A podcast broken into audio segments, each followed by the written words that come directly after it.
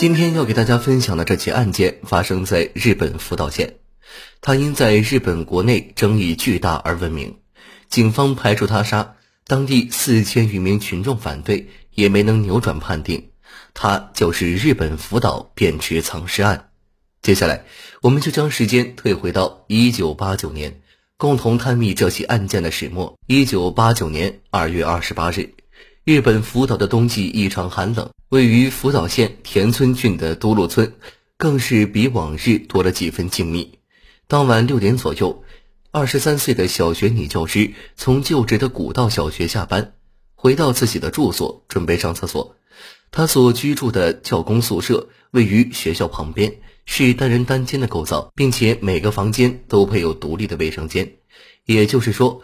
女教师所在房间的厕所，平时只有她一人使用。当时的日本乡村地广人稀，经济条件并不发达，大都使用的是旱厕，通过在地下挖洞形成 U 型管道来储存排泄物。U 型管的一端连接蹲便器，另一端是排污口。每隔一段时间，清洁员都会打开室外排污口的盖子，将存储的排泄物抽干。当这名女教师下意识地望向便池深处时，伴着昏暗的灯光，她隐约看见便池里好像漂浮着什么东西。仔细辨认后，她发现那是一只皮鞋。她感到异常恐慌，觉得仿佛有一只眼睛在黑暗之中死死盯着自己。于是她壮着胆子来到室外，打开了排污口的盖子。然而眼前的一幕却把她吓得魂飞魄散：管道里赫然出现了一只人腿。女教师瘫坐在地上，大声呼救。这时，居住在附近的男性同事连忙赶了过来。虽然在深冬的夜幕笼罩之下，众人看不清管道里的全貌，但还是能确定这就是人腿，并且脚上没有穿鞋。男同事立即报警，而警方也在第一时间抵达了现场。他们试图将人从管道里拽出来，可由于卡得实在太紧，他们尝试了很久都没有成功。二月二十九日，警方调用了一台挖掘机和一台起重机，先将整个 U 型管道挖出地面，再用切割机把管道切开，才好不容易把人弄了出来。但毫无疑问，管道里的人早已没有了生命体征。初步清洁之后，警方发现了一件怪事：这名男性死者上身赤裸，手里还抱着一件叠得整整齐齐的外衣。而且他的姿势也十分诡异，他整个人蜷缩成一团，完美的卡死在管道当中，几乎没有可移动的空间。他双腿弯曲，手脚关节处有小面积擦伤，但没有打斗的痕迹，也没有致命的伤痕。他的脸面向女教师蹲便器的下方，看起来很像是在偷窥女性上厕所。当尸体满是排泄物的脸部被清洗干净时，围观群众中立即发出一片惊呼：“这不是菅野直直吗？”菅野直直二十六岁，身高一百七十公分，现就职于临镇的核电站维修公司，担任营业部主任，同时还是都鲁村青年会的会长。这是一个年轻人自发形成的组织，经常会举办一些娱乐活动。身为会长的菅野直直可以说是村里颇具人望的优秀青年了。高中时，他曾担任过乐队吉他手，还是当地一支足球队的队员。就在前不久，他还被委托去做村长选举的演讲，算得上文体两开花的。不仅如此，发现尸体的女教师也认识死者，她是女教师丈夫的朋友，生前还曾帮女教师丈夫一起调查过骚扰女教师的人。就是这样一个优秀青年热心好友，究竟为何会惨死在便池管道内呢？而他到底是自杀还是他杀？是偷窥还是另有原因呢？经过法医初步尸检，得出了坚野的死因是由于寒冷导致的胸腔呼吸系统循环障碍。简单的说，菅野是在这个污浊狭窄的管道里被活活憋死的，死亡时间大约在二月二十六日。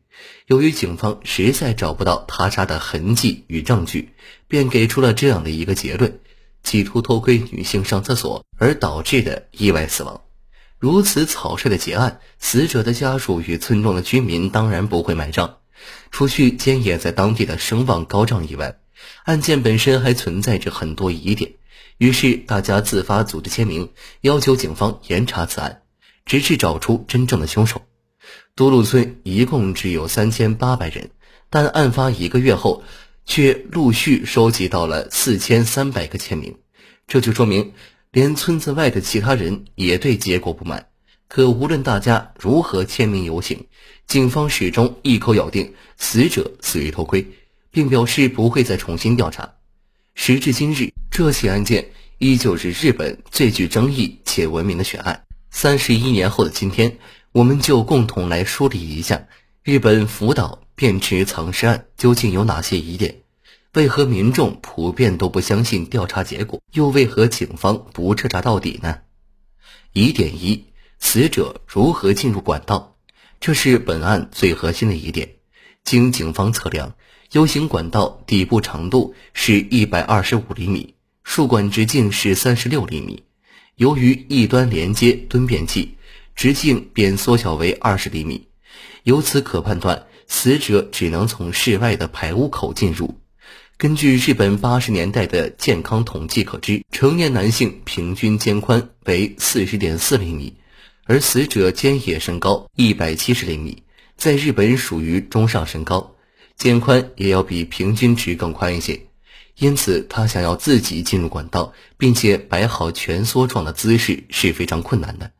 死者的父亲就这一疑点收集了管道碎片，重新拼接进行模拟，发现无论穿不穿衣服，自己都无法钻入其中。假设死者真的为了偷窥，那他在明知有去无回的情况下这么做的几率又有多大呢？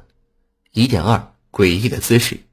案发时间在寒冷的二月，地面上尚有约二十厘米的积雪。可想而知，潮湿的便池管道内就更加阴冷了。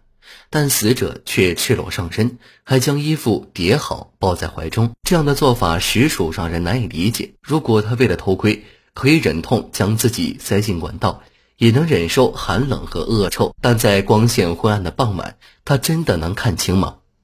疑点三：奇怪的伤口。法医在尸检时发现。死者除了肘部和膝盖有轻微擦伤以外，没有任何外伤。尸检报告也显示，死者是被闷死，这就表明他是活着进入管道，然后才死亡的。假设有人通过外力将他硬塞进去，那么他身上一定会有明显的外伤。疑点四：死者的鞋子。根据女教师的说法，她看到的那只鞋子处于死者头部的位置，但在警方打捞尸体时。并未发现死者的另一只鞋子，于是他们展开大面积搜索，最终在河岸边发现了那只鞋子。如果死者是自己进入管道的，那么他的鞋子为什么要留在河边呢？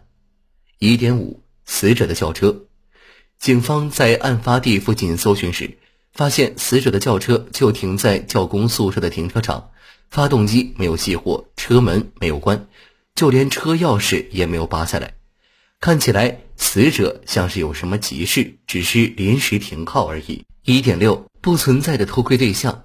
根据时间线可知，二月二十四日上午十点左右，原本在家中看电视的死者坚莹接到一通电话，对父亲说：“我出去办点事。”接着便再也没有人见过他了。二月二十六日是法医给出的死亡时间。二月二十八日，女教师发现死者，从表面上来看。死者是为了偷窥女教师而钻入便池管道，被活活闷死的。但实际上，在当时有着一个特殊的背景：一九八九年一月七日，日本裕仁天皇去世；二月二十四日，裕仁葬礼举行，全国放假，所以女教师就借此机会，在二月二十四日到二月二十七日告假回了老家。前面提到过，死者是女教师丈夫的好友。所以他是知道这段时间里女教师不在宿舍的。那么他用尽九牛二虎之力爬进去，又是为了偷窥谁呢？还是说他为了这次偷窥，足足提前至少两天爬进 U 型管道内呢？疑点七：可疑的女教师。事发时间为二月二十八日晚上六点。日本的冬季在这个时候已经天黑了，而当时厕所里的光线也并不充足。蹲便器的管道口仅有二十厘米，鞋子距离蹲便口也至少有六十厘米。女教师是如何在这样恶劣的环境中清楚地看到鞋子的呢？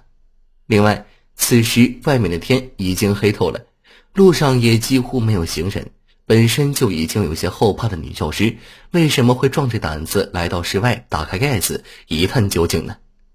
按照正常思维，不应该等到天亮后再去查看，或是联系他人结伴而去吗？根据上述的七大疑点，再结合本案的种种细节，大致可以推断出几种导致死者丧命的可能性。死因一：骚扰者的报复。报案的女教师曾长时间接到陌生电话的骚扰，她将此事告知了自己的丈夫。作为好友的死者也自发帮助女教师的丈夫一起调查。那么，会不会是骚扰者担心事情暴露而杀人灭口呢？因为死者曾说过：“我基本上知道是谁打的电话了。”紧接着，死者的尸体就被人发现了。死因二：核电站事件。在案发的一个多月前。死者就职的维修公司所负责的核电站发生了事故，三号反应堆在循环泵中叶轮的焊接部分出现了故障，大量金属片流出，导致三号反应堆停机。相关负责人为此自杀，而这名负责人正是死者监野的同事。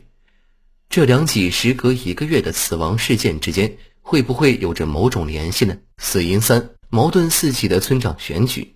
案发前十天。死者坚野因为口才好的缘故，曾帮一位村长候选人发表演讲，给他拉票。在当时的福岛，村长有权利决定核电站的去留问题，这就让村长之争倍显激烈。而死者极有可能发现了某些黑幕，得罪了人，从而引来杀身之祸。至于那个神秘人，或许钱权兼备，才使得案件被尘封，不再追查下去。日本福岛便池藏尸案已经过去了整整三十一年，即使警方早已结束，但所有的疑点仍然是问号，案件的真相也依然未知。至于尸体究竟是如何进入污浊狭窄的便池管道内的，大概也只有死者自己知道了。